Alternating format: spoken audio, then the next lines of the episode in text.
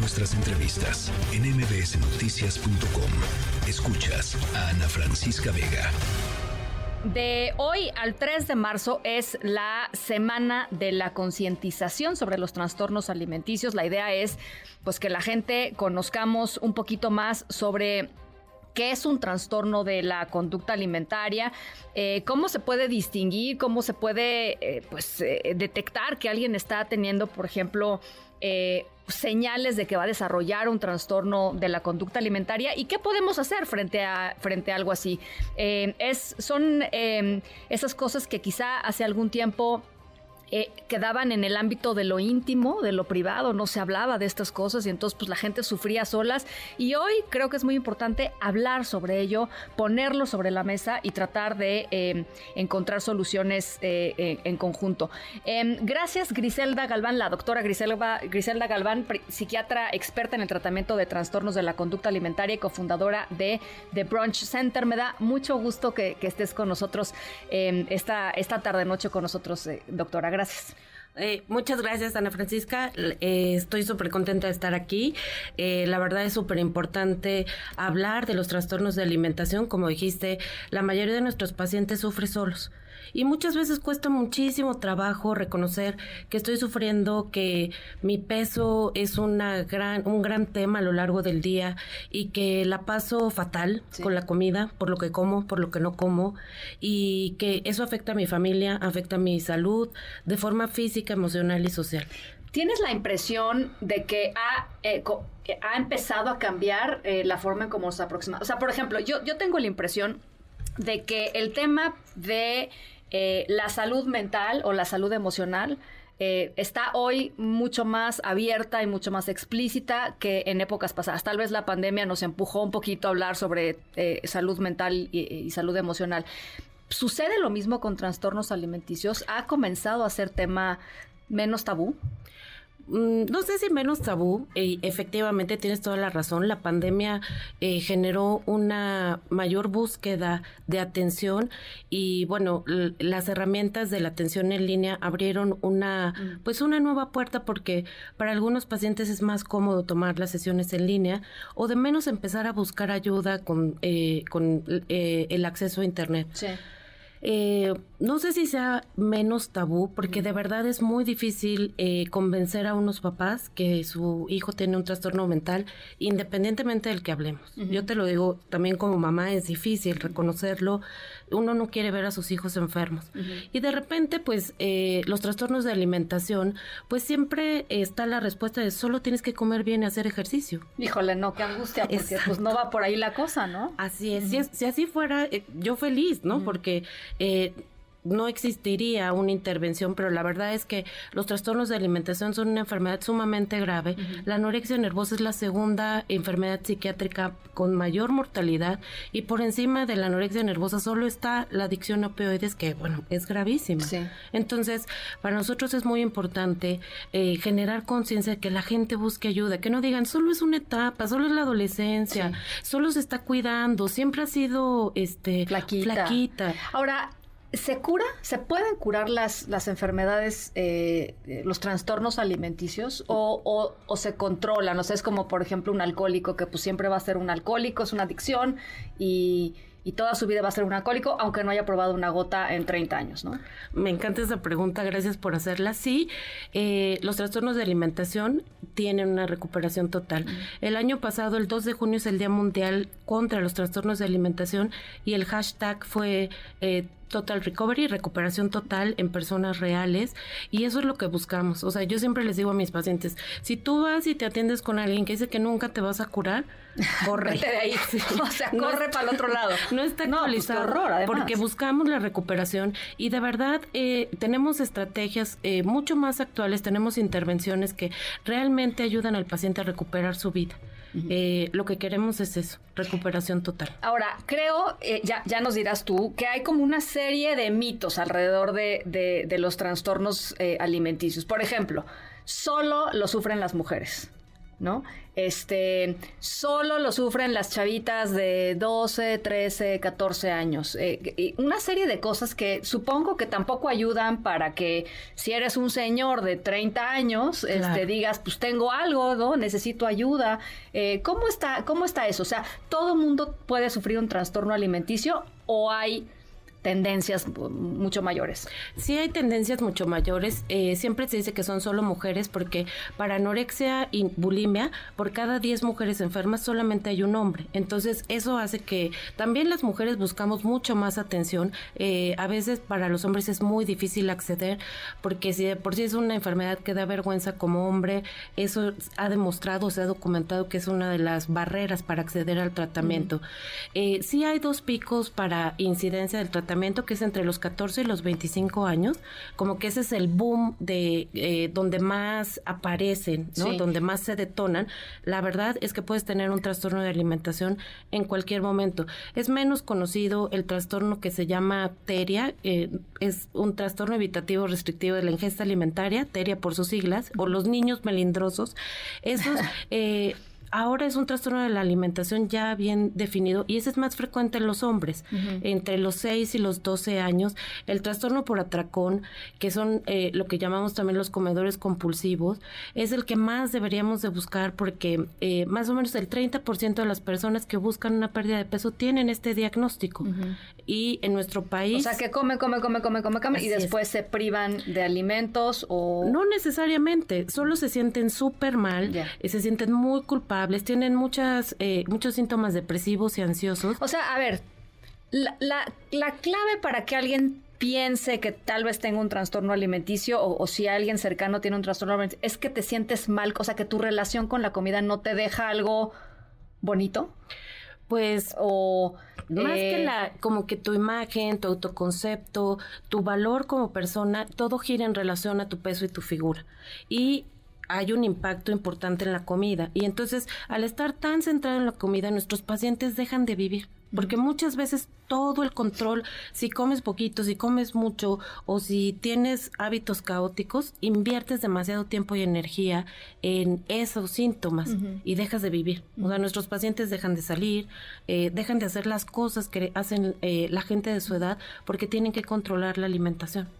Y claro, eso va acompañado de muchísimos síntomas de depresión, de ansiedad, de preocupación, como que se va mezclando con otras cosas, pero sobre todo eh, es una forma eh, muy, muy dolorosa de ir perdiendo tu vida y ponerte en riesgo, claro.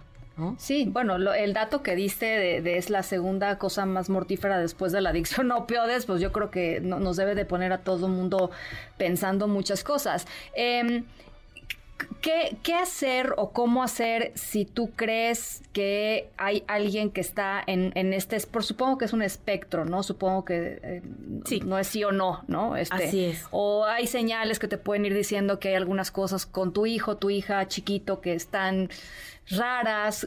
¿Cómo, qué hacer en un caso así? Yo sé que de pronto es este difícil condensarlo así. No, pero creo que sí hay varios signos, ¿no?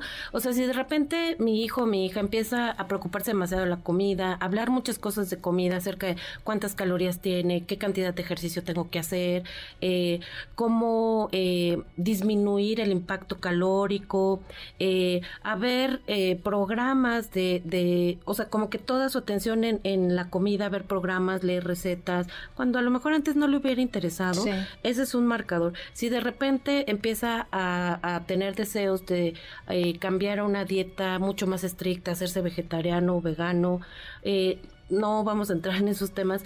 Los adolescentes no deberían de, tener una dieta porque su cerebro está en desarrollo, ¿no? No nos vamos a meter con creencias ni otras cosas, pero es una, un puntito que para nosotros, desde el punto de vista de, los trastornos de alimentación, es un foco rojo. Eh, también, si todo el tiempo está hablando de su cuerpo, si todo el tiempo está preguntando si se ve gorda, eh, si incrementa la cantidad de ejercicio, si eh, empieza a gastar más dinero, ya sea porque compra más comida, comida o puede comprar pastillas que de verdad no sabemos la información Hace poco había unas pastillas por ahí que estaban este, haciendo muchísimo daño, ¿no? Así es. sí, porque mira, los, los medicamentos tienen, están indicados para ciertas circunstancias. El problema de la cultura de la dieta y la presión cultural que existe para mantenernos delgados hace que ese, si hay un medicamento con este fin, se abuse de ese medicamento con tal de lograr verme de acuerdo sí, bueno, además nadie te lo está recetando, ¿no? Seguramente sí, eres tú así como de, ay, se me antoja.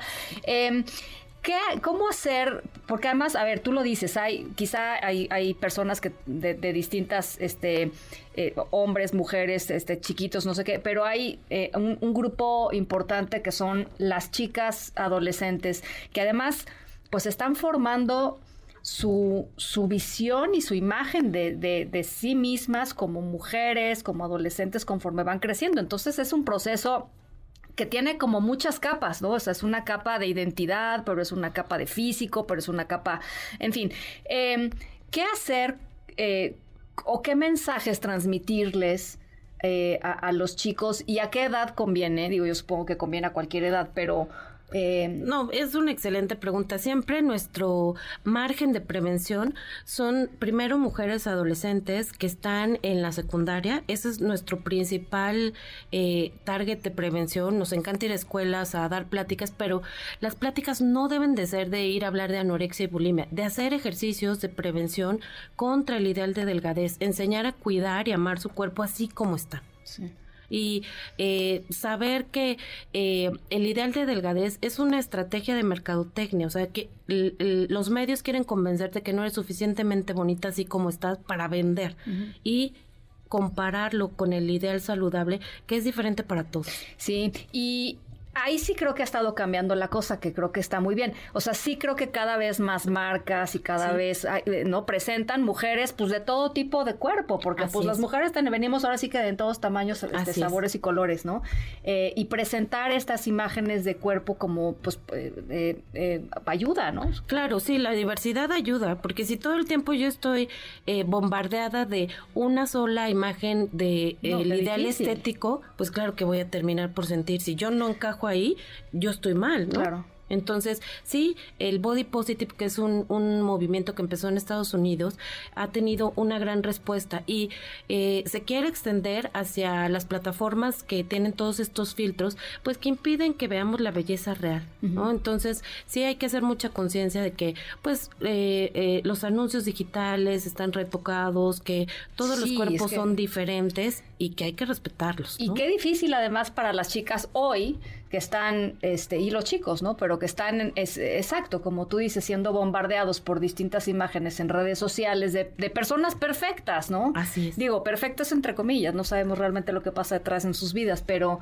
Eh, sí, lo que te venden es, desde que estoy así, todo está perfecto. Sí. Ahora, es un trastorno emocional? ¿Son trastornos emocionales? O sea, ¿salen de las emociones?